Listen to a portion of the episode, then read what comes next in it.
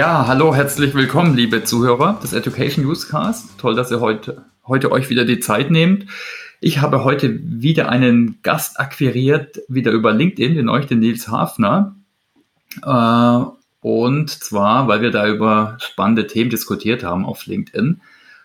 Ja, und zwar die Sarah Elser zu Storytelling und Edutainment für Technologie. Sarah, kannst du dich vielleicht gerade mal kurz vorstellen, bitte?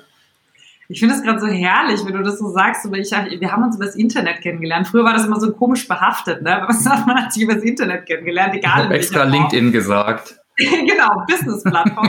Aber heutzutage ist es so, gerade in so Corona-Zeit, so mega normal geworden. Man, man kennt sich, also es ist schon fast ungewöhnlicher, dass man sich live irgendwie kennenlernt. Aber ich freue mich total, dass du mich eingeladen hast. Und ich überlege gerade, das ist so eine Mammutaufgabe, sich immer vorzustellen, ohne die Leute zu langweilen. Ich versuche es mal gerade ähm, kurz zu machen. Du hast schon zwei Themenbereiche angesprochen, die im Prinzip auch das beschreiben, was ich tue. Ich bin nämlich ein zwiegespaltener Mensch, zumindest beruflich, lässt sich aber ganz gut vereinen. Ähm, auf der einen Seite bin ich tatsächlich als Moderatorin, Trainerin ähm, und Keynote-Speakerin unterwegs in dem Bereich Tech Communication, weil ich irgendwann mal festgestellt habe, die Geeks und Nerds da draußen, die, die verändern unser, unser Leben mit ihren Innovationen und Technologien maßgeblich und es ist Wahnsinn, was sie können. Das Problem ist, was sie nicht können, ist nämlich kommunizieren. Das heißt, die entwickeln fröhlich da eine Zukunft und die Leute kommen nicht mit.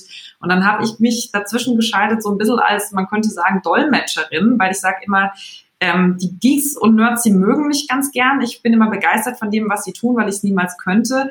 Und dann sage ich, wenn ich es verstehe, versteht es der Rest der Welt auch. Und so habe ich mich darauf spezialisiert. Es hat auch viel mit Hirnforschung zu tun, was einfach so mein Geek-Thema ist. Und das andere ist tatsächlich etwas, was auch gut passt, weil das eine B2B-Videofirma äh, ist. Wir, wir, nennen uns Aven Editorial Media Company. Da steckt auch schon drin, dass da Editorial drin ist. Das heißt journalistische Wurzeln von mir.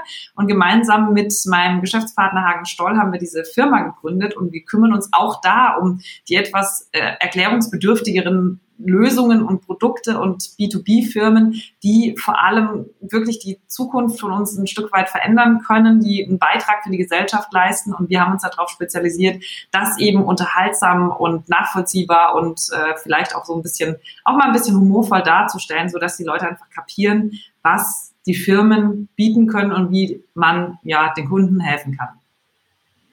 Ja, das kann ich mir super vorstellen, dass da ein Riesenbedarf ist. Ich arbeite bei SAP, ist jetzt auch keine unkomplexe Software.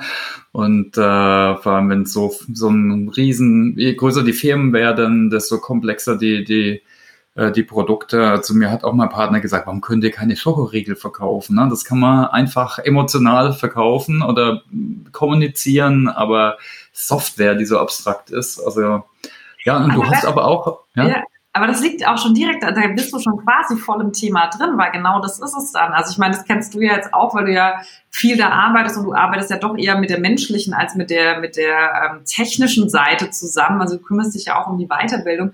Und das ist zum Beispiel schon der erste Fehlgedanke. Klar, der Schokoriegel, das tolle Auto, da reisen sich auch die die Videofirmen drum, weil es sieht einfach toll aus. Wie willst du einen Algorithmus jetzt sexy darstellen? So. Aber das Ding ist, dass das gerade schon der Grundfehler ist, dass viele immer meinen, sie müssen eine Funktion erklären, eine Technologie erklären. Mhm. Was aber eigentlich spannend ist, ist der Nutzen. Und dann wird es plötzlich sexy. Ich meine, jeden Tag haben wir schon mit, äh, mit KI zu tun. Und zwar für die Leute, die schon ein bisschen ein neueres äh, iPhone zum Beispiel haben. Dein Handy erkennt dein Gesicht und entsperrt das iPhone. Wie cool ist das denn? Da würdest du aber nie auf die Idee kommen oder Apple kommt nie auf die Idee zu erklären, wie das Ding funktioniert. Das würden wir Deutschen wieder machen, zu sagen, wir haben jetzt eine neue Software und die funktioniert folgendermaßen. Und die Kunden schnarchen weg, weil sie denken, was hat das denn mit mir zu tun? Und diese Idee zu sagen, ich gehe nicht auf Funktion oder auf Technik, sondern ich gehe auf Mehrwert im Alltag. Das ist schon mal das Erste, was oft schief läuft. Und dann wird es nämlich sexy, wenn ich sage, hey, guck mal, was ich mit der Technologie alles tun kann.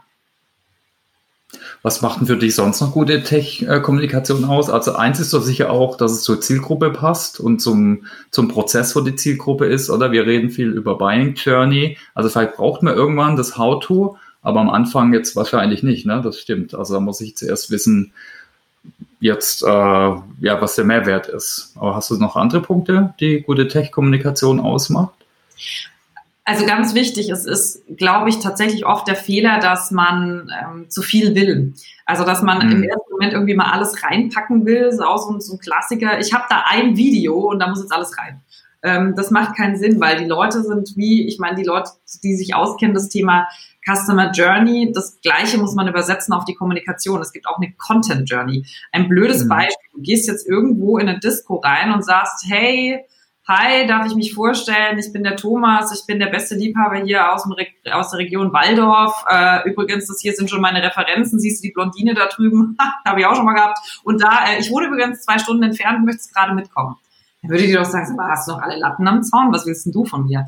Und genauso kommunizieren aber Unternehmen. Wir über uns, unsere Produkte, warum wir toll sind. Wir sind eines der führenden Blablablas Unternehmen. Jetzt kaufen.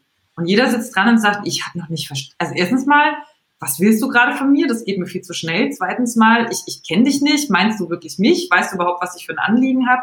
Also so dieses von sich mal weggehen, was ganz viele falsch machen. Die, wenn sie kommunizieren, denken sie, es ist senderbezogen. Kommunikation, gute Kommunikation ist aber immer empfängerbezogen. Das heißt, ich muss mhm. erstmal gucken, wie geht's der Person? Gar nicht nur, Wer ist sie? Diese Persona-Geschichte finde ich immer sehr lustig, weil wenn ich weiß, dass Uschi Müller 44 gerne ähm, äh, bastelt und strickt und äh, kocht, dann weiß ich immer noch nicht, was ist denn ihr Anliegen? Was hat sie denn vor? Und ich glaube, Kommunikation, die gut ist, beziehungsweise in unserer Erfahrung, egal ob es jetzt mit Arwen ist oder ich selbst mit Moderation, wenn ich bedenke, was die Person vorhat, wie es ihr dabei geht und was für Themen sie im Kopf hat, vielleicht auch sogar Probleme, wo ich weiß, die hat sie jetzt gerade, dann kann ich da ansetzen und sagen, okay, du bist doch diejenige welche oder derjenige welche, du hast doch folgendes Thema, dann kennst du doch bestimmt auch. Wäre das und das nicht interessant für dich? Das ist eine andere Herangehensweise, als zu sagen, ich bin der dollste, beste, das ist mein Produkt jetzt kaufen. Also so gehst du dann wahrscheinlich auch an, an Auftrag heran, oder? Dann machst du zuerst mal eine Analyse, was sind so die Bedarfe, die Pain Points, Zielgruppe, oder kannst du da vielleicht ein bisschen was dazu sagen, wie du, wenn jetzt, sagen wir, ich würde zu dir kommen, sagen, hey Sarah, helf mir mal, die komplizierten Schulungen von uns zu verkaufen? Da würde ich mich erstmal sehr freuen, Thomas, wenn du das machen würdest. Und dann würde ich mit dir tatsächlich schauen, was habt ihr denn vor? Also was macht die kompliziert? Was hm. sind so die größten Abers dagegen? Wer ist denn für euch die spannende Zielgruppe? Und was brauchen die? Also wir haben immer so drei, gerade wenn es um das Thema Videomarketing geht, muss man da ja ein bisschen weiter ausholen als in einem persönlichen Gespräch. Das muss, da musst du viel mehr vorne wegdenken, weil das ja erstmal hm. ohne Feedback funktioniert. Wenn ich zum Beispiel über Video kommuniziere, habe ich ja erstmal nicht so wie jetzt bei uns beiden, du kannst mir jetzt direkt Demand Feedback geben. Nee, hab, das meine ich gar nicht. Ich meine was anderes.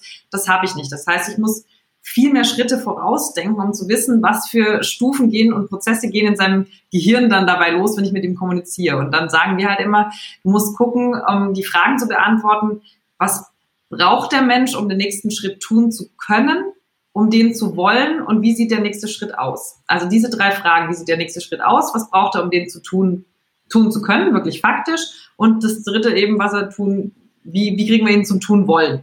Ja, und das wäre schon mal das Erste, was ich dann klären würde und sagen würde, wer sind die Zielgruppen, was, was macht das so komplex, wo springen die Leute ab und wie kriegen wir, wie kann ein nächster Step ausschauen? Und da geht es wirklich um einen Schritt und nicht um diesen bekannten drei Meter Standsprung, den man gerne hat, jetzt kaufen, sondern zu sagen, vielleicht können wir schon mal ein kleines Snippet vorne ab äh, produzieren, wo wir sagen, hey, das und das ist das Riesenproblem.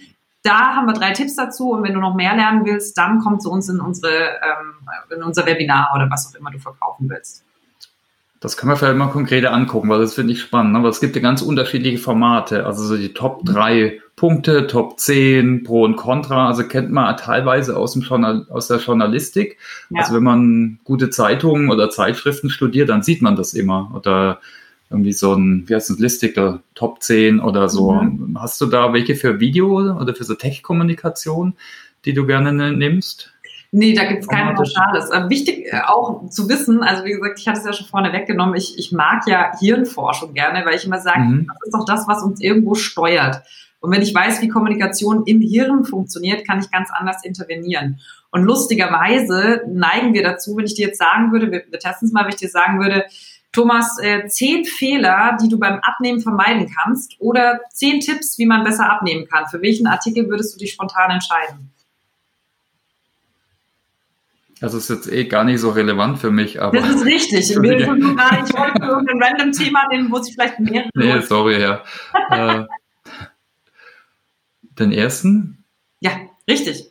Ja, da bist du bei 80 Prozent, weil wir mhm. Menschen, und das wirst du wahrscheinlich, ich meine, kannst du ja gleich mal sagen, wie es bei euch ist, aber Menschen, gerade auch in Konzernen, mögen es lieber, Fehler zu vermeiden, als Erfolg zu kreieren, weil Fehler vermeiden meistens besser ausgeht, als wenn man Erfolg versucht zu kreieren. Da kann ja was schiefgehen, weißt du? Dieses Sicherheitsbewusstsein. Wir Menschen lieben Sicherheit, deswegen finden wir ja das Ganze mit der digitalen Transformation so doof, weil es ja uns die Sicherheit nimmt. Und wenn ich jetzt höre, ah, ich kann zehn Fehler vermeiden, dann mache ich das, weil ich mir da sicher sein kann. Ich bin auf der guten Seite. Wenn ich jetzt zehn Chancen habe, habe ich ja immer noch die Unsicherheit, naja, wenn ich es falsch mache, geht's ja schief. Also sind ja, noch, sind ja noch Fehler möglich. Das heißt, allein das ist zum Beispiel schon mal ein witziger, ein witziges Know-how zu haben. Ähm, ich mag dieses Clickbaiting nicht, weil jetzt bleiben wir mal bei diesem Thema, deswegen komme ich da jetzt auch drauf. Also ich kann bestätigen, mm. ja, der Thomas hat das garantiert nicht nötig, aber das ist so ein Klassiker, dieses Thema abnehmen. Und das Clickbaiting funktioniert besser, wenn du die Fehler machst. Deswegen machen ganz viele Journalisten die zehn Fehler und nicht die zehn zehn Möglichkeiten, wie man das Training noch effektiver bekommt, das sind dann schon die Advanced-Leute, die eh schon drin sind und wissen, wie, wie man Training macht. Die sind dann echt auf Erfolgssuche. Aber so die Einsteiger, die vermeiden lieber die Fehler, als dass sie jetzt irgendwie selber sich da aktiv Chancen kreieren. Na stimmt, das ist eine gute Metapher. Ne? Gibt es auch so vorher, nachher, am besten noch mit ja. Bildern. Ja. Aber okay. wie ist es bei euch? Ich meine, du machst ja auch, du musst ja, du hast jetzt gerade ein Beispiel genannt, du musst ja auf die Leute zugehen und sagen, ich habe jetzt hier was Neues? Und du bist ja auch im Konzern. Ist es da oft so, gibt es auch diese, diese lustigen drei Antworten? Ah, Thomas, das haben wir noch nie so gemacht. Oder Thomas, wir haben es doch andersrum immer schon so gemacht. Oder die dritte Variante, also Thomas, das haben wir einmal so gemacht. Das ist nicht gut gegangen. Ja, was ich mir eben überlege, ist entweder eine Story oder wenigstens einen guten Aufhänger. Ne? Der Aufhänger kann irgendeine tolle Studie sein, das ist teilweise auch schon ausgelutscht, jetzt die, die zehnte McKinsey-Grafik oder so, beeindruckt aber viele, ist auch nicht schlecht, wenn man mal was mehr oder weniger Offizielles will und man sagt, ah, es ist datenbasiert. Ne? Ich finde auch eine individuelle Story ist ganz gut. Was auch viel interessiert, sind so Trends Ne? Also wie jetzt, wie wir Machine Learning nutzen in der Weiterbildung, dann, boah, was, Machine Learning, das ist irgendwas Neues. Das, das gucke ich mir mal an. Also das sind jetzt ad hoc drei Sachen, die ich schon äh, gern mache. Das ist ganz hilfreich, ja. Kommt nicht dann auch wie immer, also kurze Beraterantwort dann aufs Thema und auf die Zielgruppe auch an, ne? ob man da jetzt kreativer ist. Jetzt haben wir so ein Meme gebastelt zum Beispiel, äh, um was zu kommunizieren. Kann man dann auch mal machen, ja. Das, also das Interessante ist, um mal, um mal jetzt ein bisschen apropos Geek und Nerd, und ich bin ja da selber eine, halt in, ich bin halt ein Kommunikationsnerd. Ähm, das Interessante ist, ähm, Zahlen sind ja eigentlich für unser Hirn total irrelevant. Also eine Zahl überzeugt dich nicht. Das ist lustig, das glauben wir immer. Ähm, unser Hirn funktioniert ja überhaupt nicht über Rationalität. Unser Hirn funktioniert rein emotional. Achtung, kurzer Deep Dive. darf ich Deep Dive kurz machen, wie unser Hirn funktioniert, kommunikationstechnisch? Ja, logisch, klar. Sprengt das den Rahmen? Ich versuche mich kurz zu fassen. Ähm, wir glauben ja immer, wir sind so rationale Wesen. Und ich habe immer diesen lustigen Moment, und einmal war es richtig geil. Ich sagte den Leuten immer, gerade bei so Trainings sitzen ehrlicherweise halt im Tech-Bereich häufiger Männer da. Und wenn ich denen dann mhm. sage, dass unser Hirn überhaupt nicht rational, sondern rein emotional funktioniert, dann kommt immer der Moment, wie sie sich mich so empört angucken, so zum Thema, ich bin überhaupt nicht emotional, fragen Sie mal meine Frau, die wird es bestätigen. Und der Nächste sagt dann immer so, nee, nee, nee, nee, also ich, ich mache das ganz strukturiert. Ich bin ein sehr rationaler Mensch und einer hat mir mal gesagt, äh, ich, ich, alle Entscheidungen, die ich treffe, mache ich über Pro-Kontra-Liste. Das ist total rational bei mir.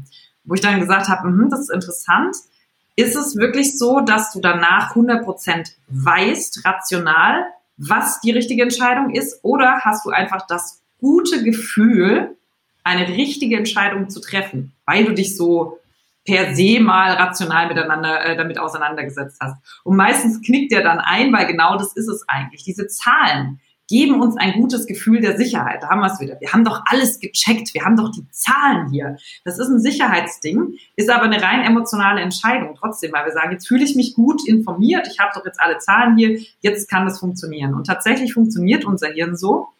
Wenn du dir vorstellst, unser Hirn hat dieselbe Funktionsweise wie äh, in der Steinzeit. Das heißt, kommst morgens aus, dem, aus deiner Höhle, dann steht da so ein Säbelzahntiger und der Säbelzahntiger, äh, das wäre dann dein Moment, wo du entscheiden musst, ist es eine liebe kleine Miezekatze, die nehme ich mit rein oder ich äh, nehme die Beine in die Hand und lauf.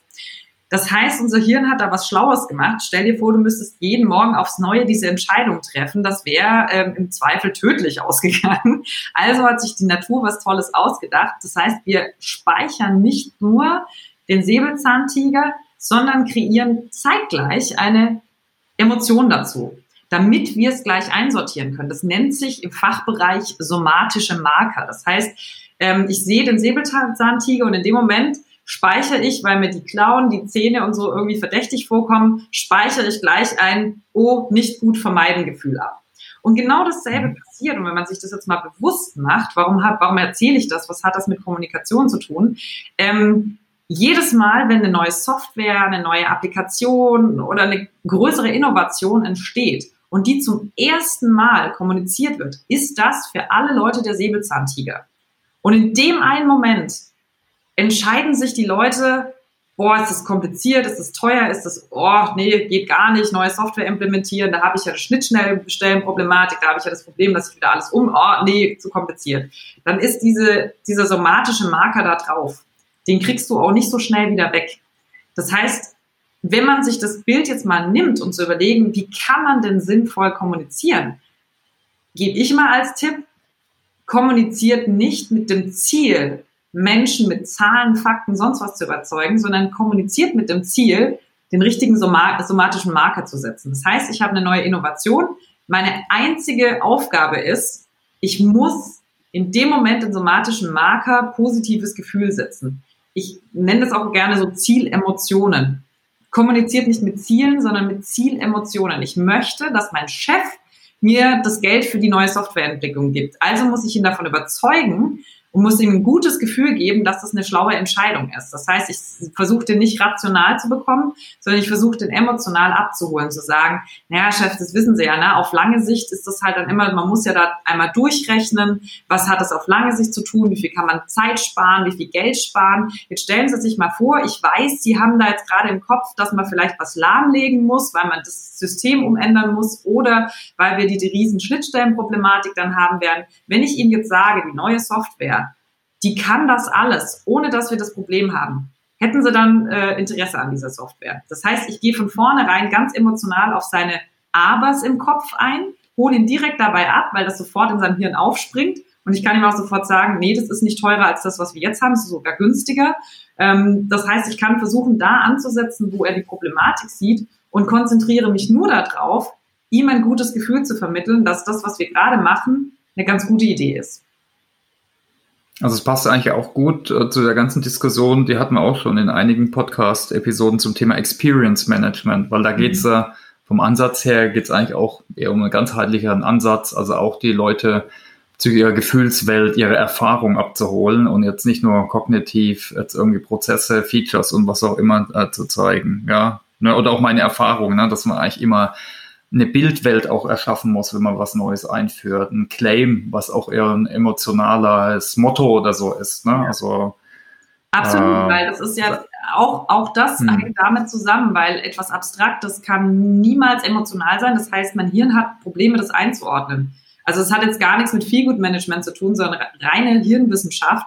Wenn ich etwas Abstraktes habe, wie eine Zahl, wie eine Applikation, wie sonst irgendwas, ich weiß gar nicht, was ich, also ich weiß gar nicht, was für eine Art von Säbelzahntiger das gerade ist. Mein Hirn hat riesengroße Probleme, das irgendwo zuzuordnen. Und das ist meistens der Moment im Alltag, wenn es schnell gehen muss oder wenn wieder der Chef schon weiß, oh, die nächsten drei stehen auch noch vor der Tür, dann hat der keine Zeit und dann wird er ganz schnell, weil es ihm zu, zu komplex ist im Kopf, weil er es nicht schnell zuordnen kann, wird er dir sagen, nee, das ist keine gute Idee, Thomas, das machen wir nicht das mit dem komischen Video-Web-Dings da, das machen wir nicht. Weil es nicht versteht in dem Moment, was für eine Art von Säbelzahntiger du ihm gerade präsentierst und wie er das emotional einordnen kann.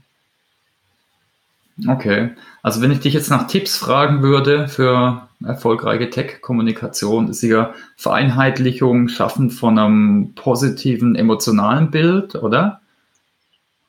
Es heißt ja immer so schön, man soll nicht in Schubladen denken. Das ähm, mhm. ist ganz dumm, weil unser Hirn leider einfach exakt genau so funktioniert. Du hast zwei Varianten. Entweder positiv wieder aufsuchen, negativ vermeiden. Das heißt, es sind, es sind Schubladen, in denen wir die Dinge, die wir erleben, stecken. Und anders würden wir gar nicht durch den Alltag kommen, wenn du überlegst, wie viele Informationen auf uns einprasseln. Das bedeutet, ich muss den Leuten in aller, allererster Linie, wenn es um was Neues geht, um was Komplexes geht, der allererste Schritt in der Content- und Kommunikationsjourney kann nur sein, den Menschen zu helfen, einzuordnen, was ist das gerade für mich? Wo, wo, wo stehe ich hier gerade? Was, was genau passiert hier? Weil diese Unsicherheit kommt ja ganz oft, und ich, ich glaube, da könntest du eine Feldstudie bei euch machen.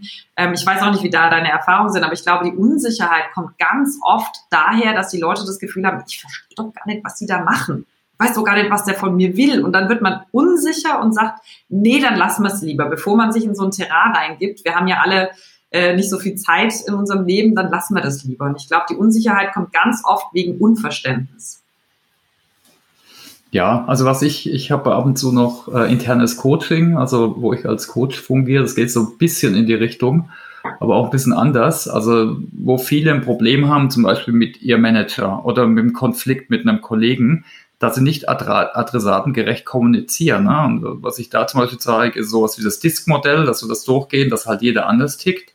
Und manche sind halt eher dominant, manche sind sehr kreativ, manche sind aber doch dann, denken eher in Excel und in Zahlen und sehr introvertiert. Ne? Und ich muss schon wenn ich da den einen falsch abhole, also dann äh, stoße ich echt schnell auf Widerstand. Also da ist so eine Reflexion ganz wichtig, dass ich äh, Leute halt einschätzen lerne und dann halt auch entsprechend kommuniziere.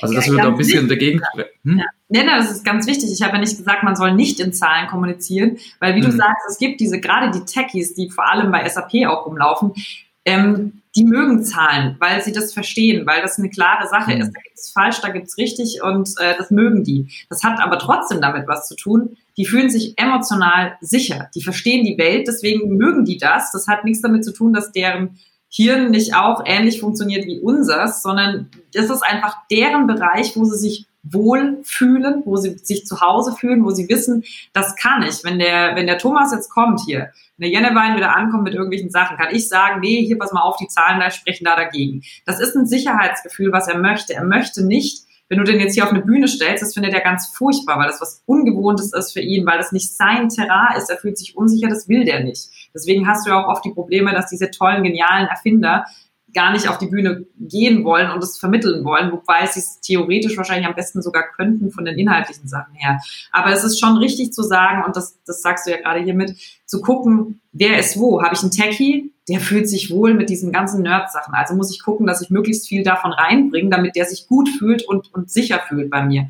Ist es jetzt ein Manager, dann will der auf jeden Fall die großen Fragen beantwortet haben, wie viel Zeit, wie viel Geld und wie viel Aufwand kostet das mich und kannst du es bitte ohne mhm. mich erledigen? Also es ist wirklich, es wiederholt sich, das sind mhm. fast wie Templates zu sagen, Zeit, Geld, Ressource, was gehört ja zusammen, ist ja auch eine Ressource, aber so muss ich meine eigenen Ressourcen aufwenden oder kann ich das meinem Team geben? Wenn man sich in diesen Kategorien immer wieder bewegt, wird man merken, dass man selber Schablonen anwenden kann und die Leute damit recht easy abholen kann. Hast du noch andere Tipps, gerade jetzt bei Tech-Themen, also das Dreieck, äh, Emotionen, vielleicht die du den Hörern mitgeben kannst für, für gute Tech-Kommunikation? Ja, also wie gesagt, das Emotionsding ist das Erste, was man verstehen muss. Mhm. Das glaube ist für viele wirklich ein, ein schwieriger Faktor zu sagen, wieso soll ich jetzt emotional ähm, diskutieren oder kommunizieren? Das ist ja nicht was, was ich mir ausgedacht habe, sondern das sagt ja die Hirnforschung. Das ist ja nichts, mhm von mir. Das ist schon mal das erste. Ziel Emotionen anstatt Ziele. Das ist das zweite, was ich da dazu andocken kann. Ähm, und das dritte ist wirklich, das hatte ich eingangs schon erwähnt, was ganz oft passiert, ist, dass gerade der Tipp geht vor allem an die Techies da draußen, dass wenn sie etwas Tolles Neues gebaut haben, sind die selber so fasziniert von dieser technologischen, genialen Lösung, die sie da gebaut haben. Das Problem ist aber genau das, dann stehen die dran und sagen, ja, ich habe hier was Neues entwickelt und pass auf, und da hinten habe ich drei Zahnrädchen und wenn die zusammenkommen, dann wird da vorne eine Milchdüse angeschmissen und da hinten geht's dann los und da kommt so ein Brühsystem auf und du stehst so davor und sagst, äh, warte mal ganz kurz, ja. welchen Knopf muss ich bei der Kaffeemaschine jetzt nochmal drücken, damit mein Latte Macchiato rauskommt? Also nicht Funktion, sondern Mehrwert, Anwendung. Das ist was, was das zweite, und es wiederholt sich leider echt immer. Man ist so fasziniert von dem, wie geil man das macht. Das sieht man an der Kommunikation von MP3-Playern. Apple war mitnichten der erste, ähm, das erste mhm. Unternehmen, die den iPod entwickelt hatten, also das iPod-Ding ja, aber das ist ja im Prinzip auch ein MP3-Player. Ähm, das gab es ganz andere vorher, unter anderem äh, Sony und Co. Die haben es nur dumm gemacht. Wenn du mal guckst, wie die damals mhm. kommuniziert haben, die haben ein technisches Datenblatt dahin gemacht. 300 Megabytes, wo ich dann davor sitze und sage, wie viele Songs sind denn 300 Megabytes? Weiß ich doch nicht auswendig, ja. Mhm. Hat Techie gemacht, ja. Oder sie haben jetzt die Möglichkeit mit dem MX bla bla bla Buchsendings und ich denke so, hä? Weiß ich doch gar nicht, was das ist. Und was Apple damals gemacht hat, war 10.000 Songs in deiner Hosentasche. Das ist nicht die Funktion, das ist der Mehrwert. Und wenn man sich anschaut, wie Apple kommuniziert, auch als sie das, das iPad äh, neu auf den Markt gebracht haben, es war damals Weihnachten, haben sie nur gezeigt, wie man mit der Familie auf Distanz über Entfernung jetzt an Weihnachten miteinander verbunden sein kann. Kein Mensch von denen hat erzählt in der Kommunikation nach draußen, was dieses Ding alles kann. Das stand auf der Website, das konntest du dann nachlesen, aber in der Außenkommunikation, in dem Abholen der Menschen, war nie die Rede davon, was da jetzt tolles Neues mit Wi-Fi und Co. funktioniert, sondern es mhm. war die Rede davon, was kannst du denn damit tun? Wie benutze ich Technologie? Und das ist der zweite. So den Output für den, für den Nutzer eigentlich, ne? Das genau. stimmt, dass, dass nur die erfolgreichen Firmen alle schön darstellen. Ne? So aus dem Kunden ausdenken, Output zeigen, den, ja. den Benefit, ja, absolut. Ja, ein, eine, eine echt gute Möglichkeit, sowas rüberzubringen, sind auch Geschichten. Da würde ich mich auch gerne noch äh, unterhalten mit dir. Äh, die sind ja super wirkungsvoll in der Kommunikation. Was macht denn für dich eine gute Story aus? Eine gute Geschichte ähm, ist für mich vor allem, und das, das zeigt uns ja Hollywood jeden Tag. Ich hatte das große Vergnügen mhm. mit Jay Ward. Das ist der Creative Director von Pixar Cars, ein Interview letztes Jahr zu machen. Ähm, und dann habe ich mich genau darüber mit ihm unterhalten. Findet man übrigens auch auf unserem Kanal. Das kann ich schon mal sagen. Vielleicht kann man das dazu vertecken, weil das ist wirklich spannend. Ja, müssen wir in die Shownotes äh, machen. Ähm, ja, genau, okay. packen wir da rein. Das war bei einem, das war eine relativ spontane Aktion, äh, sehr unvorbereitet. Ich habe ihn einfach angefragt und gesagt, hier, Jay, is it okay to do it? Also ist auf Englisch auch, aber ist super spannend, damals zu unterhalten. Das Thema Hero Story, also wer ist überhaupt mhm. der Held? Da geht's für mich schon mal los, dass die Unternehmen dazu neigen zu sagen, ich bin der Luke Skywalker. Das Dumme ist, wenn du der Luke Skywalker bist, wer zum Henker ist denn dann der Kunde? Ja, also was, was bleibt denn für den übrig? Und es ist so, so gerne gesagt, aber so selten umgesetzt. Der Kunde ist der Held. Und jetzt fragt sich natürlich, wenn du so gerne Geschichten magst, wie, wie machst du das? Also was, was für eine Funktion hast du beziehungsweise SAP? Was würdest du sagen, wenn der Kunde der Held ist? Was, was, was bist du? Wer seid ihr? Also auf jeden Fall nicht der Bösewicht. Hoffentlich. Der, das ist die Konkurrenz. Facebook und das, würde der, das ist, ist, ist, Facebook Nee, also wir müssen dem halt helfen. Ne? Das ist vielleicht äh, der, der Obi-Wan Kenobi oder so, dann der, so der Mentor, der, der dem Luke hilft äh, oder so. Ne? Ja. Exakt, der Guide. Und nichts anderes sollte man tun. Ich bin der Guide, der dem Kunden durch seine Geschichte hilft, weil auch das ist wieder typisch Hirnforschung. Wir mögen die Dinge, die mit uns zu tun haben. Alles, was wir auf uns, das ist ja der Moment, wo du zum Beispiel ähm, wir nutzen das bei, bei unserer Videokommunikation auch, so der Moment, wenn du in der Stadt entlangläufst und da sind tausend Schau Schaufenster und bei einem bleibt jeder ganz kurz zumindest mal mit dem Blick hängen. Was würdest du sagen, was steht in diesem Schaufenster drin? Wo jeder wirklich anhält. Und wenn es nur ein ganz flüchtiger Blick ist zum Thema, ich möchte gar nicht so zeigen, dass ich da reingucke, aber ich gucke auch rein. Was würdest du sagen, was ist es? Also bei mir wären es vielleicht coole Kaffeemaschinen oder ich, ich genau, weiß ja, nicht. Oder coole, coole Sportklamotten. Äh. Ja, da würde ich auch gucken bei beidem. Ähm, dummerweise wird es der Teetrinker nicht tun. Nee, das ist ganz einfach. Ein Spiegel. Jeder Mensch ah. ah, das bin ja ich da drüben. Also das ist witzig. Eigentlich müsstest du bei diesen ganzen Sales, Werbeanzeigen, müsstest du einfach einen fetten, breiten Spiegel in dein, in dein äh, Schaufenster stellen. Plus natürlich dann Step 2, Weiterführung, Customer Journey, was soll als nächstes tun, vielleicht noch was Geniales dazu. Aber im ersten Moment brauchst du nur einen Spiegel, weil das, was sich genauso bewegt wie du, da denkt dein Hirn gleich, oh, warte mal, das hat ja was mit mir zu tun. Hallo, was ist denn da? Ah, das bin ja ich. So, und dieses, ah, das bin ja ich, machen wir zum Beispiel bei unseren ganzen Videos auch vorne dran, zu sagen, wir müssen doch erstmal klar machen, bist du derjenige, den wir meinen? Also den Spiegel, bist du das? Und ich glaube, das ist auch ein Teil der Geschichte, der oft vergessen wird. Wie starte ich denn sowas? Lieber Kunde, du bist jetzt gerade mein Held. Ich baue jetzt tatsächlich nach Drehbuch, nach schönem Hollywood-Drehbuch baue ich dich als mein Helden, ich bin der Guide, aber woher soll der wissen, dass er überhaupt in diese Geschichte mitspielt? Ja? Also spiegeln, abholen ist das nächste. Und was gerne auch vergessen wird, und das sieht man an der Unternehmenskommunikation, da wir im B2B-Bereich vor allem stark vertreten sind, ähm, eine Geschichte funktioniert nicht so, dass ein Held kein Problem hat, die die Prinzessin bekommt und glücklich heiratet. Das ist, glaube ich, the most boring movie, der irgendwie jemals produziert wurde. Ich glaube, da hätte Steven Spielberg nicht einen Oscar damit gewonnen. Und die anderen auch nicht. Weil das interessiert keine Sau. Weil wenn nichts, wenn nichts da ist, wo du struggles, wo du dich reinversetzen kannst, wo du sagst, Mist, ich habe ein Problem, wie löse ich das denn? Das ist ja das Spannende, dieser Lösungsweg. Kriegt kann der Held die Prinzessin retten? Kriegt das hin? Ähm, die Macht? Kann er den Todesstern zerstören? Oh mein Gott, jetzt hat er vielleicht auch noch eine Zwickmühle, wo man sich selber nicht weiß, wie man sich entscheiden würde. Das sind die besten Geschichten, wo man mitfiebert und sagt, boah, hoffentlich geht es gut aus. Das ist ja der Moment, wo du am Ende dann sagst, jetzt Frodo, wirf doch den Ring endlich ins Feuer, mach doch endlich mal. Aber du kannst mitfiebern und ganz oft wird übersprungen, weil man sagt, ah, ich reiß vorne vielleicht noch, wenn ich mutig bin, reiße ich ein Problem an, aber ich springe sofort zur Lösung weil dieser Weg dazwischen, das ist ja nicht schön. Das will ja kein Mensch kommunizieren bei der Firma, dass es Probleme gibt. Und ich glaube, eine richtig gute Story muss das, damit du den Kunden wirklich führen kannst, damit du das Problem verdeutlichen, verstärken und lösen kannst. Sowas tun die Drehbuchautoren. Ähm, mhm. Um auch Messages zu transportieren, musst du diesen, eine Geschichte ist ein Prozess, ja, das ist ja kein Sprint und kein Ergebnis. Eine Geschichte ist kein Ergebnis, eine Geschichte ist ein Prozess. Und der findet zwischen Zuhörer und Erzähler statt. Und dieser Prozess wird aus Angst oft nicht zugelassen. Und ich glaube, das ist ein Riesenproblem, warum Geschichten oft nicht gut sind, die in der Kommunikations-Storytelling-Welt von Unternehmen stattfinden, weil es immer als Ergebnis ähm, gesehen wird, als Botschaft, die man senden kann und nicht als Prozess, wie man sich mit dem Kunden kommunikativ verbinden kann. Ich habe mal gelesen, Wicked Problem, also das trifft es auch so ein bisschen. Also muss echt ein richtig fieses Problem sein, aber wahrscheinlich eben auch muss irgendwie Sinn machen. Ich glaube, da trauen sich vielleicht auch manche einfach nicht, ne? oder? Äh, da sagen, ja, ist ja alles bei uns super, wir können jetzt nichts Negatives reinbringen. Äh, aber ja, absolut gehört auf jeden Fall zu einer guten Story. Bei wem kann man sich denn, außer jetzt bei deinen Videos, die verlinken wir natürlich, bei wem kann man denn sich da vielleicht noch was abschauen, jetzt äh, gerade für so Tech-Kommunikation?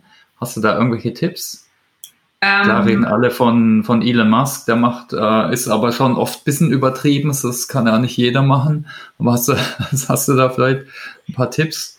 Also tatsächlich so, so, so ausgelutscht es ist, es ist echt ein Evergreen, es ist einfach Apple, weil man, wenn man da mal drauf guckt, was sie tun, das ist wirklich ein hochgradig emotionalisierendes, ähm, emotionalisierende Kommunikation, die die nutzen. Das ist schon definitiv was, und ich finde auch, man kann auch gerne mal so bei den Startups reinschauen. Die machen das teilweise richtig gut, wo man dann merkt, wow, da ist, da ist äh, Zug dahinter. Ich überlege gerade, ähm, ich hatte gerade ein Interview mit dem Kilian von Refurbed. Die machen ähm, refurbished Produkte, also das ist ja nicht das ist nicht gebraucht, das ist nicht neu, sondern das ist die dritte Kategorie, das ist so ein bisschen general überholt und neu mhm. Und die machen das zum Beispiel auch sehr schön. Da hast du, so fühlst du dich sehr abgeholt bei denen, weil du merkst, das ist ein rundum ähm, nachhaltiges Thema, was die machen. Das sind auch die Tech-Themen, aber die gehen zum Beispiel witzigerweise gar nicht auf die Tech-Produkte ein. Das ist eine Plattform für diese Refurbished-Produkte. Also die bieten wie so einen Marktplatz an mit Händlern, die das aufbereiten vom Handy bis hin zum E-Bike eigentlich in der Zwischenzeit. Und du hast jedes Mal das gute Gefühl, damals wieder, was Nachhaltiges zu tun. Und darauf zielen die auch in der Kommunikation ab. Die sagen halt auch, uns geht es darum, nachhaltig zu sein. Jetzt pflanzen sie für jedes Produkt, das du kaufst, äh, einen Baum und zwar nicht random hier irgendwo eine Eiche, sondern sind da irgendwo, ich glaube, in das Amazonasgebiet, ich weiß gerade gar nicht mehr genau, mhm. aber halt wirklich wertvolle Pflanzen, die ein Ökosystem aufbauen. Also du hast halt das Gefühl, was Gesamtheitliches, was Echtes, was Nahbares zu bekommen. Und ich finde, die machen das auch sehr, sehr gut, obwohl es eigentlich die ganze Zeit nur um technische Produkte und wie man die wieder neu aufbereitet geht. Ähm, und das machen die gar nicht. Die sparen das aus und dann gehen voll und ganz auf das Lifestyle-Gefühl, was dahinter steht wieder. Das ist ein guter Punkt. Also wenn du so Pitch-Decks anschaust von Startups, die sind immer also super. Das sind keine 20 Bullet Points mit ganz viel Text, äh, sondern viel über Bilder, wirklich rausgeschärfte Messages. Also das ist ein, das ist ein guter Punkt. Ne? Also da kann man auf jeden Fall einiges lernen. Ja, okay, die sind halt, Video, glaub, was ah, Mode, Modewort ist, so dieses Purpose-Driven. Das ist ja ein ganz furchtbares Modewort. Mm. Aber tatsächlich bei den Startup erkennst du, Startups erkennst du es meistens schon von Anfang an, dass die wirklich purpose-driven sind. Also dass sie da Bock drauf haben, etwas zu verändern und das große Ganze zeigen, wofür sie stehen und nicht, ähm, wir haben hier ein Produkt und das finden wir toll und das möchten wir dir verkaufen. Also ich glaube, auch da hilft es, gerade wenn es um Software geht. Es ist nicht immer gleich sofort ähm, ersichtlich, worum das da gerade geht und was die so Tolles machen können, sondern es geht halt wirklich darum, manchmal zu erkennen, was das große Ganze ist. Und ich glaube, auch etwas, was kommunikativ immer funktioniert, du möchtest gerne Teil einer Community sein. Auch das hat Apple toll gemacht, auch das hat Elon Musk toll gemacht. Die haben eine Community gegründet. Und wenn du denen die Plattform gibst, deswegen sagen wir auch immer zum Beispiel das Thema Storytelling, auch bei uns bei Abend, ähm, wenn wir um, ähm, wenn wir mit Firmen zusammenarbeiten, es geht nicht um eure Produkte in erster Linie, sondern es geht um Themen, Topic Leadership. Es geht darum, eine Plattform für den Austausch zu bilden und es geht darum, den, den potenziellen Kunden zu zeigen, wir sind Experte, du kannst uns vertrauen, du kannst dich auf uns verlassen. Das heißt aber nicht, dass ich jetzt zeigen muss, was ich für tolle Produkte habe, sondern ich kann mich in einem Themenfeld engagieren und, Or und Orientierung bieten zum Beispiel. Das ist für mich auch gutes ähm, Corporate Storytelling zu sagen, ich rede nicht über Produkte, ich rede über Themen, Topic Leadership. Ja, bei uns hat, nennt man es Thought Leadership, ne? Das ist auch so ein ja. Thema, ne? wo du vielleicht eher ja, versuchst, deine Kunden oder deine Zielgruppe denen neue Aha-Momente zu geben. Und jetzt ja, vielleicht irgendein neues Thema erklärst, einfach und jetzt gar nicht jetzt ein Produkt oder so. Ne? Es geht so in die gleiche Richtung, glaube ich. Ja. Genau, was wir halt unterscheiden, das, ist, das den Begriff Thought Leadership kennen wir auch. Ähm, der Unterschied ist, Thought Leadership hat ja immer was mit Vordenkertum zu tun ähm, was ja widerspricht zu dem, was ich sage. Man muss die Leute erstmal abholen, weil sonst hast du wieder die ganzen Thought Leader, die vorne rausmarschieren, mit Sicherheit recht haben mit all den Themen. Da gibt's ja auch, du bestimmt auch bei euch, die, die, die paar Nerds, die dann sagen, wir müssen doch jetzt ein IoT und ihr steht so dran und sagt, Moment mal, ich versuche hier gerade meinen Rechner mit meinem Handy und meiner neuen Kamera zu koppeln. Da ist noch gar nichts IoT. Was willst denn du eigentlich von mir? Deswegen sagen wir Topic Leadership in, in, anstelle mhm. von Thought Leadership, weil es mehr darum geht, die Leute wirklich abzuholen, umfassend für ein Thema mitzunehmen und nicht nur zu sagen, mit wehenden Fahnen, ich renne mal voraus und sag dir, wo es lang geht in Zukunft, sondern ich helfe dir mitzukommen in diese Zukunftsrichtung. Das ist so der Unterschied. Aber macht ihr eigentlich, wenn wir da gerade bei dem Thema sind, was, was ja auch dazu gehört, zum Thema Thought Leadership, SAP kommuniziert ja nicht. Ähm, es gibt ja immer, ich sage, in Kommunikation gibt es kein B2B und kein B2C, das gibt es von der Unterscheidung grundsätzlich natürlich mal, aber in Sachen Kommunikation eigentlich nicht, weil es immer Age-to-Age, Human-to-Human ist. Ihr habt ja da auch so ein paar Koryphäen bei euch. War das so ein Ding, was sich entwickelt hat mit den ähm, Corporate Influencern oder ist das schon eine sehr lange Zeit bei euch äh, gang und gäbe? Also ich will jetzt nicht mal dem Marketing zu nahe treten, aber ich glaube, die haben das natürlich nicht veranlasst. Das waren eher die Personen, äh, die das so ihren Job da gekraftet haben. Und äh, also inzwischen gibt's auch natürlich da Programme, äh, das, das geht aber dann oft eher, das schauen, wie man mit externen Analysten und so zusammenarbeitet. Aber ich glaube, das kommt, kommt eher aus den Leuten raus. Ne? Also ich, da bin ich eigentlich sogar ganz froh, auch wenn du guckst, ich glaube, ich glaube, es gibt ja tausende von Twitter Accounts von SAP-Lern und LinkedIn, die schon seit Jahren da kommunizieren und irgendwann das Einzige, was kam, ist, dass niemand mehr SAP im Titel haben kann, auch, auch wegen rechtlichen Themen ja. und so. Ne? Aber da haben sich auch einige durchgesetzt und da gibt es welche, die machen super Sachen. Also das, ja, ähm, globalen. Bitte? Der Kava, das ist so. Der Kava in Deutschland natürlich Hammer, ne? was, was er und wie viel äh, und wie toll er kommuniziert, aber auch international. Der Timo Elliott zu Analytics, mhm. Tom Rafferty zu, zu Supply Chain. Mhm. Die haben inzwischen auch Videoskills aufgebaut und ich glaube, die, die haben eigentlich einen coolen Jobtitel. Also ich habe es irgendwie leider nicht geschafft, mich in die Richtung zu entwickeln. Äh, die nennen sich also Innovation Evangelists jetzt zum Beispiel. Mhm. Also, aber ist es vielleicht auch mal ein bisschen ein Thema, ne? das, das, da muss man voll Bock drauf haben natürlich. Das kann man jetzt nicht gar nicht jetzt top-down oktroyieren, wenn das so funktioniert, glaube ich, ist am besten eigentlich. Ja. Ja, also ich frage im Podcast auch immer noch ein paar Fragen zum Thema Lernen und Bildung. Mhm. Können wir da mal drauf schauen, jetzt ja. auf dich, wie du zum Beispiel lernst? Äh, wie lernst du denn am liebsten? Hast du irgendwelche Learn-Hacks, also Methoden, wo du gut mitlernst, die dir helfen? Ich bin ein Fan von abschauen und dann selber machen und verbessern. Das ist tatsächlich so.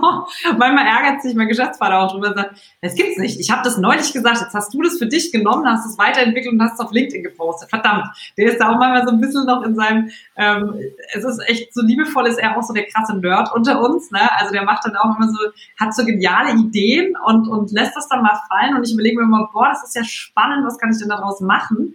Ähm, und versuche das also nicht, dass ich nicht auch eigene Ideen habe, aber ich mag das einfach gerne von verschiedenen Sachen was aufzusaugen ich habe zum Beispiel ähm, ein Video gemacht, deswegen Lernen hat für mich immer was mit, mit Neugier zu tun. Also ich glaube, das Thema Hashtag Born Curious ist bei mir schon so. Das ist so ein angeborenes Ding. Ich bin einfach ein verdammt neugieriges Kind schon gewesen, was mich oft äh, in blöde Situationen gebracht hat und oft mit Hausarrest dann am Ende äh, quittiert wurde.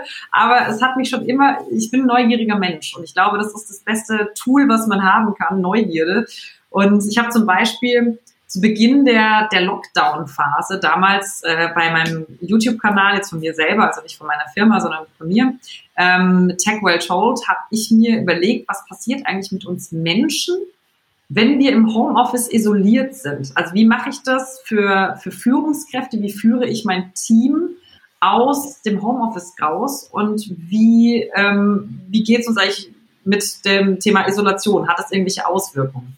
Und dann habe ich mir überlegt, wie, ähm, welche Berufsgruppen müssen denn ganz oft isoliert arbeiten? Für welche ist das dann quasi normal? Und bin dann relativ ja, Astronaut zum genau, Beispiel, genau. genau und ja. habe dann von denen und dann und dann fuchse ich mich da rein und dann ist es egal, ob das jetzt ein Video ist oder ein Artikel und dann will ich das wissen, was dabei rauskommt. Dann finde ich das einfach hochgradig spannend diesen Transfer dann wieder selber zu machen, zu sagen, okay, interessant, das, was ich von den Astronauten gelernt habe, das übersetze ich jetzt mal für, für das, was ich machen wollte als Thema. Also das heißt, ich mag das unglaublich gerne, so in diesen Transferbereich reinzukommen.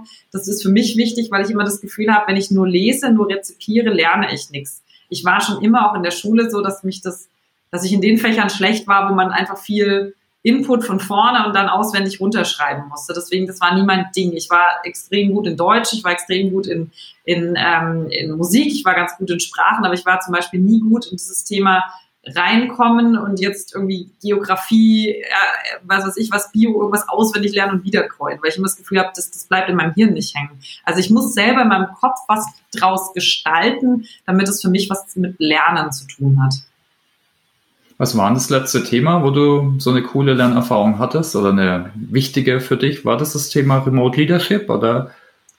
Ähm, das war definitiv jetzt eins, was mir spontan einfällt. Ähm, tatsächlich, was ich aber auch noch hatte, war, ich habe mir zum ersten Mal auch, auch Corona-bedingt, jetzt höre ich tatsächlich sehr viel ähm, also ich gehe sehr viel spazieren seither und dann höre ich immer Podcasts, also so äh, Podcasts oder halt Hörbücher auch. Und ich habe mir ein Hörbuch rausgesucht, das war auch so eine Lernerfahrung, weil ich dann gleich sofort für mich äh, mein Notizbuch geholt habe, Hagen angerufen habe, gesagt habe, wir brauchen ein Meeting, ich will ein paar Dinge ändern. Ähm, das war Rich Dad, Poor Dad, was ein sensationelles mhm. Buch ist zum Thema Unternehmertum. Das ist ein Klassiker in der Zwischenzeit und dieses Buch hat mich tatsächlich ähm, dazu inspiriert zu überdenken, weil es ganz klar unterscheidet, was ist ein Business und was ist ein Job.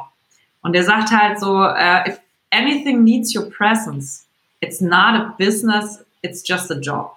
Und das stimmt halt ein Stück, weil dann habe ich mir mal überlegt, bei wie vielen Dingen in meiner Firma, also ich meine, wenn ich jetzt moderiere oder als Speaker oder Trainerin irgendwo bin, ist es immer ein Job, weil ich immer, meine, meine Anwesenheit wird in dem Moment gebraucht, ich muss da sein. Die Leute würden jetzt nicht bei mir buchen und ich schicke dann Lieschen Müller hin, die macht das dann für mich. Das würde ja keiner kaufen, sondern die kaufen ja dann mich ein. Aber bei meiner Firma habe ich mir überlegt, meine Güte, wie viele Sachen mache ich eigentlich, wo ich theoretisch gar nicht machen müsste oder sollte, wenn es ein Business ist, weil dann läuft das ja von alleine und wenn es noch nicht läuft, welche Prozesse muss ich designen und in Gang setzen, damit das so ist. Und das fand ich ein sensationell cooles Buch. Also für alle, die Unternehmer sind oder auch Prozessdesign machen, ähm, da empfiehlt sich auch das der Film auf Netflix ist es, glaube ich, ähm, The Founder. Da geht es um die McDonalds-Brüder und wie die damals, also nicht die Brüder, sondern der Typ, der von außen kam, McDonalds eigentlich aufgebaut haben. Und dann sieht man, McDonalds ist nicht ein Fast-Food-Restaurant, sondern McDonalds ist eigentlich die Perfektionierung von Prozessen. Und das fand ich in Kombination einfach so spannend, dass ich dann direkt Hagen angerufen habe. Und Gott sei Dank ist er auch immer jemand, der sofort in alle Themen zum Thema Weiterbilden, Weiterlernen, wir sind ja immer sehr offen, ähm, mit reingegangen ist und gesagt hat, klar, lass uns verbessern, was können wir lernen, was können wir anders machen. Äh, Dad war das, ne? Rich Dad, Poor Dad. Genau, Rich Dad, Vater. Poor Dad. Okay, schreibe ich auf. Ja, super. Hast du noch andere Bücher oder Podcasts, die du empfehlen kannst? Also dein Video-Channel natürlich, äh, der ist sehr spannend. Genau. Äh, aber noch andere Punkte. Thema, also wer sich wirklich für das B2B Videomarketing interessiert, da ist natürlich auch der von meiner Firma interessant, weil wir halt da genau diese Dinge machen, wie zum Beispiel auch, ähm, was für ein Sprachstil äh, ist eigentlich, also wie kommuniziert man als Unternehmen? Mal richtig ordentlich einen raushauen oder lieber dezenter sich zurückhalten? Was für eine Sprache ist eine gute Sprache? Also auch mit solchen Dingen beschäftigen wir uns, aber natürlich auch das Thema Strategie hinter Content, also all das findet man da. Mhm. Bei mir dann, wie gesagt, so die Techie-Themen, die Nerd-Themen, wie man das umbaut. Und ich finde ganz besonders toll, ähm, ich höre sehr gerne tatsächlich den T3N-Podcast, muss ich echt sagen. Die machen auch immer ganz spannende Themen.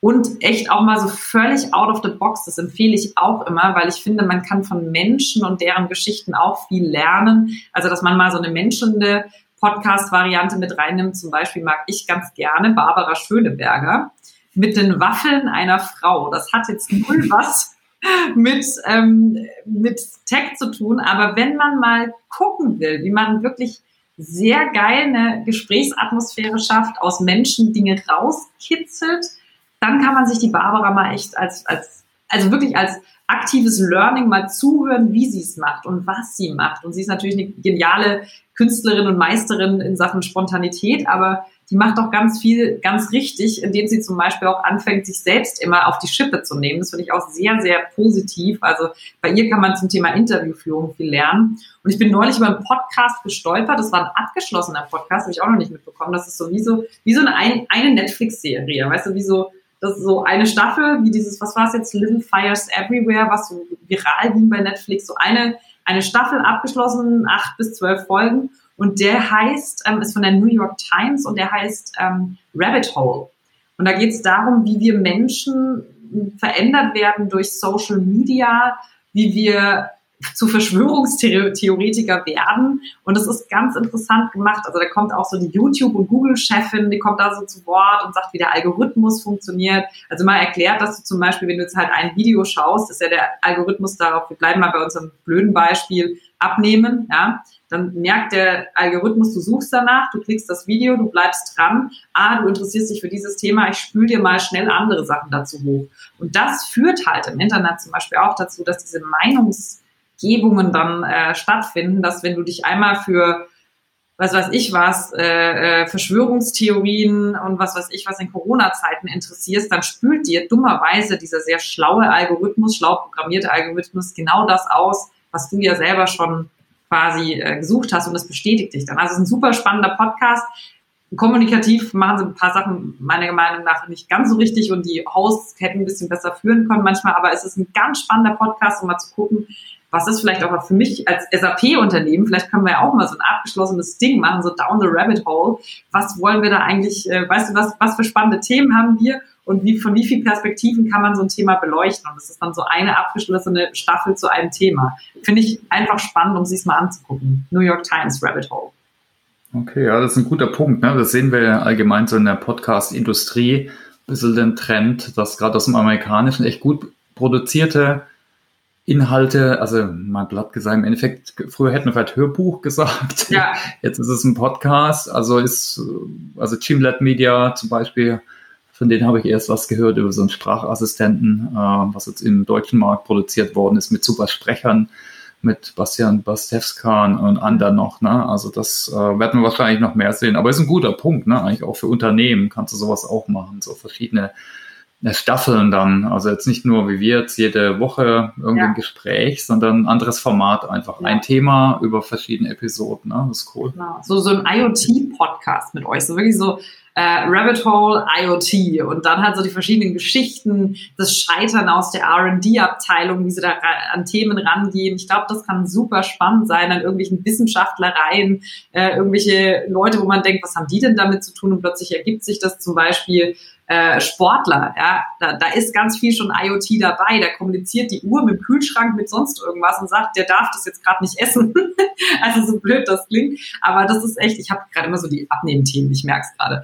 Aber es ist echt spannend. Also da kann man wirklich auch formattechnisch, journalistisch viel noch machen. Viele sagen, Podcast ist, ich quatsch mit einem mit einem anderen Menschen und das ist ein Podcast. So, aber also nur ein Format, ne? Das Interview-Podcast. Ne? Genau. Wir hatten auch schon so grundlegende Themen betrachtet, jetzt nicht so High-End produziert, aber wir haben Panel, Live-Podcast und da gibt es noch viel mehr. Ne? Das find, ja. ist ein guter Punkt. Gerade im Thema Bildung, da bin, bin ich auch mal gespannt. Ne? Das ist auch ein super Medium. Äh, ja.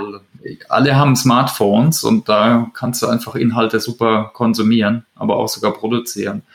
Da sehen wir sicher noch einiges. Ich habe mal noch ein bisschen eine persönlichere Frage an dich. Ähm, also ich finde, du bist immer super locker und spontan, jetzt auch vor der Kamera. Hast du da irgendwelche Tipps? Äh, äh, ich glaube, es fällt ja nicht jedem so, so, so leicht. Ne? Also mhm. dann doch lustig zu sein, entspannt. Äh, du moderierst ja viel, ne? Das ist sicher ein bisschen Erfahrung, aber hast du da irgendwelche Tipps, die du vielleicht mitgeben kannst? Es ist tatsächlich viel, also viel, viel Training. Man muss das mal, man muss mhm. auch mal auf die Schnauze gefallen sein, man muss auch mal blödes Zeug auf der Bühne gemacht haben, damit es einem irgendwann nicht mehr so, so peinlich ist oder sonst irgendwas. Also wir haben ganz viele Dinge, die in unserem Kopf passieren, die in der Metaebene passieren. Ich zwinge mich da sehr dazu in der Zwischenzeit, wenn es mal passiert, wenn irgendwas nicht richtig läuft, nicht auf die Metaebene abzuhauen und zu sagen, oh Gott, und wie wirkt es jetzt und was machen die, sondern zurück, sofort zum Thema wieder zurück zu sagen, ist jetzt gerade passiert, äh, brauche ich jetzt gerade nicht bewerten, ich bleibe beim Thema dabei. Das hilft schon sehr, wenn man nicht auf die Metaebene abrutscht zum Thema. Wenn ich jetzt zum Beispiel, ich mache ja auch so Führungskräftetraining, so die erste Frage, die immer kommt, ist, was mache ich eigentlich mit meinen Händen? Wo ich sage, ganz ehrlich, wir setzen wo ganz woanders an. Deine Hände sind das kleinste Problem. meistens wirklich so, weil die kümmern sich mit, um sowas, weil dann früher diese Rhetoriktrainer denen gesagt haben, wenn du aufzählst, musst du deine Hände so und so und so benutzen, wo man sich denkt, meine Güte, das ist doch völlig egal, wie du deine Hände benutzt. Es geht um eine strukturierte, gute Story, die du erzählst. Es geht um eine gewisse Energie, die du rüberbringst. Es geht um eine Performance im Gesamtding und nicht, wie du deine hm. blöden Hände hältst. Jeder, der mich kennt, weiß, ich habe ungarisches Blut in mir, ich bin so ein kleiner Dirigent, ich fuchtel relativ viel rum. Das musste ich erst mal lernen vor der Kamera, das ein Stück weit zu reduzieren. Aber ich mache mir nie Gedanken, wo ich meine Hände halte. Es ist völlig egal, wo ich meine Hände halte, weil darauf, also wenn jemand Zeit hat, auf meine Hände zu achten, dann mache ich was falsch. So, das ist so das, das eine. Und das andere ist wirklich, was ich lerne, was ganz wichtig ist, gerade auch wenn man im, im moderativen Bereich unterwegs ist. Ich glaube, das ist auch was, was du ja gerade viel machst ich sage immer, ich nehme mich selber ernst, sehr sogar, und ich nehme, das tue ich aus dem Grund, weil ich meinen Auftraggeber, mein Publikum ernst nehme. Deswegen nehme ich auch mich ernst in meiner Funktion, aber ich nehme mich nicht wichtig. Also ich bin nicht der Nabel der Welt. Ohne mich funktioniert das auch. Und meine Aufgabe ist wirklich den Leuten unterhaltsam, spannend, informativ Dinge zu vermitteln. Das sehe ich immer als meine Grundaufgabe, dass die Leute danach rausgehen und sagen, hey, da habe ich jetzt was gelernt, hey, das hat Spaß gemacht, wow, ich bin jetzt inspiriert von irgendwas. Das sind meine Aufgaben. Das heißt, ich nehme das, was ich tue, sehr ernst. Aber ich nehme mich als Person überhaupt nicht wichtig. Und dann fängst du auch an, Barbara Schöneberger mäßig über dich zu lachen, wenn du wenn du irgendwie mal auf einer, auf einer Bühne stehst, ich hatte das bei so einem Founder-Pitch, es war sehr geil, da hatte ich, das war auch so ein, so ein Techie, die hatten irgendwie so Security-Software vorgestellt und hatten irgendwas ganz Geniales. Die haben auch nachher die Investorengelder bekommen, weil die irgendwas hatten, wo ich gesagt habe, wie kann das denn sein, dass diese Jungs das hingekriegt haben und die großen, von mir aus auch die großen SAP-Leute das noch nicht geschafft haben. Und dann habe ich ihn auf der Bühne gefragt und habe gesagt, was könnt ihr denn Und was macht ihr denn anders, was die da draußen alle nicht können? Und dann fing der an und erzählte irgendwas. Ja, unsere statischen Algorithmen, bla bla bla bla bla. Und hat also nur noch Fachthemen Fachthemen gereiht. Und ich sah so das Publikum genauso blinzeln wie mich. Und als er fertig war, guckte er mich so völlig begeistert an und habe ich nur gesagt, ich habe jetzt nichts verstanden, aber es klang einfach total super, was du gerade erzählt hast. diese, diese, Lust, also weißt du, diese, diese Offenheit, da hat das mm. Publikum hat gejohlt vor Lachen, weil sie in dem Moment gemerkt haben, ich habe genau so, ich, so, ich habe nichts verstanden, aber es klang einfach toll, was du gerade erzählt hast.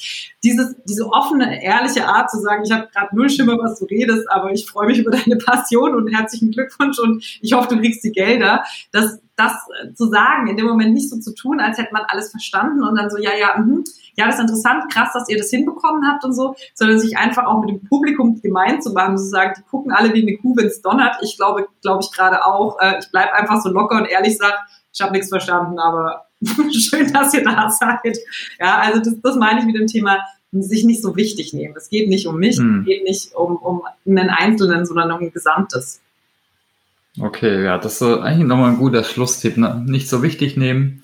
Aber ernst. Äh, mehr den Ku ja. Genau, aber ernst. Nee, klar, muss er. Äh, ja, ich bin eigentlich durch. Ich habe mir ein paar Fragen aufgeschrieben, ne? die habe ich jetzt eigentlich alle irgendwie so mal zum Großteil befragt. Gibt es noch irgendwelche Punkte, die du noch anbringen willst, die, die ich noch nicht gefragt habe? Nee, was mich jetzt interessieren würde, wenn ich dich gerade da habe, so ja. ganz zum Schluss, was würdest denn du, weil du bist ja so Daily Business an der Base, was würdest du denn sagen, es gibt vielleicht auch Inspiration für meine neuen Videos, ähm, was würdest du sagen, ist denn der, der größte Verhinderer, wenn es um diese digitale Transformation geht, Digital New Learning? Was sind so deine Erfahrungswerte? Wo hakelt's? Wo sind die Leute immer mit dem, nee, das wollen wir nicht, Gesicht vor dir? Das ist eine gute Frage. Ich, ich glaube, es ist einfach Angst oft. Ne? Also ich, ich, was ich in vielen Firmen sehe, aber man kann jetzt nicht sagen, die Komplexität von großen Firmen. Klar ist bei so einem riesen Automobilkonzern mit 300.000, 400.000 Mitarbeitern, da ist es, ja, das sind so eingeschliffene Strukturen, da dauert alles jahrelang. Ne? Wenn du jetzt siehst, plötzlich in Corona geht alles voll schnell, da können doch alle im Homeoffice sein, ne? wenn, der, wenn der Druck da ist. Also ich glaube schon, dass es, das wird oft zitiert, aber ist schon so die, die, die Kultur halt, ne? dass man ja, dass die Leute vielleicht Angst haben, was zu machen, aber selbstständig zu sein, selbstständig zu denken. Ich glaube, die Kultur, die, die, die ist, wird nicht überall gepflegt. Ne? Das ist, ist aber auch wichtig von Mitarbeiterseite, dass man sich auch traut, ist aber auch wichtig von Führungskraftseite, dass man es auch echt meint und echt fördert. Äh, ja, und dass man auch die Leute fordert und fördert, äh, also beides. Also es ist ein komplexes Thema, aber ich glaube, Kultur ist sicher so ein, ne, ist halt so ein schwammiges Thema. Das kannst halt nicht so umlegen wie, ach ja, dann kaufen wir halt ein neues App und dann ist es äh, geregelt. Äh, und ich glaube, wenn, ich kann es auch nicht mehr hören, ne, aber ich glaube, wir Deutschen, wir haben schon auch, ne, jetzt nicht, das ist nicht nur ein Firmenkulturthema, wir haben halt auch hier so eine, so einen kulturellen Archetyp, dass wir sind halt das Volk der kritischen Denker und sind dann super Tüftler und machen dann Spaltmaß in der Tür am Auto, ist dann auf Millimeter super, super genial. Oder auch die Algorithmen vielleicht von uns, aber wir kriegen es dann vielleicht nicht auf die Straße, weil wir zu viel Bedenken haben wieder ne? und zu risikoavers sind. Also ich glaube, das sind schon Themen, ich habe jetzt ge gestern im Podcast gehört, dass so viel Start-up-Gründung wie jetzt seit Corona gab es lang nicht mehr. Also sieht man doch vielleicht, ne, dass viele junge Leute gibt, die jetzt sagen, ja, jetzt ist eine gute Chance, wenn nicht jetzt, warum, wann dann? Ne? Aber ich glaube, so kulturelle Themen sind sicher ein Hinderungsfaktor. Ja, oft. Sage ich jetzt mal so aus dem Bauch raus. Mhm. Ja. Ja, glaube ich auch. Also ich glaube auch, dass wirklich dieses Thema Umdenken, du hast gerade gesagt, äh, ähm, risikoaversiv. Es gibt einen Hirnforscher, hm. Harald Roth heißt der, der sagt, 80 Prozent der Menschen sind veränderungsaversiv. Also wirklich aversiv gegen Veränderung. Und das Problem ist, wenn dann die ganzen Manager da draußen rumlaufen, das kennst du selber, das, das meistgenutzte Wort ist Change. Ja, wo du sagst, das ist genauso, wenn du den Leuten, die Spinnenphobiker sind, die ganze Zeit Spinne, Spinne, Spinne sagst. Wenn man sich das mal bewusst macht und sagt, 80 Prozent der Menschen sind veränderungsaversiv.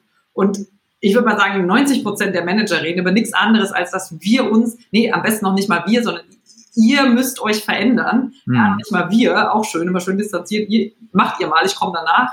Ja, ähm, das finde ich einfach auch total bescheuert, was da kommunikativ falsch läuft, zu sagen, dieses Wort Veränderung, das mögen die Menschen nicht. Warum wird das dauernd genutzt? Das heißt sogar Change Management, Change-Prozesse. Furchtbar. Also Change ist für die Leute nur dann okay, wenn man wirklich vom englischen Wort Wechselgeld spricht, aber nicht vom, von der Veränderung. Ja, das mögen wir nicht. Also zum Abschluss nochmal ein Appell an alle Manager, hört auf von Veränderung zu sprechen, weil dann erreicht ihr genau das Gegenteil, weil die 80 Prozent der Menschen, die veränderungsaversiv sind, das sind nicht die Unternehmertypen.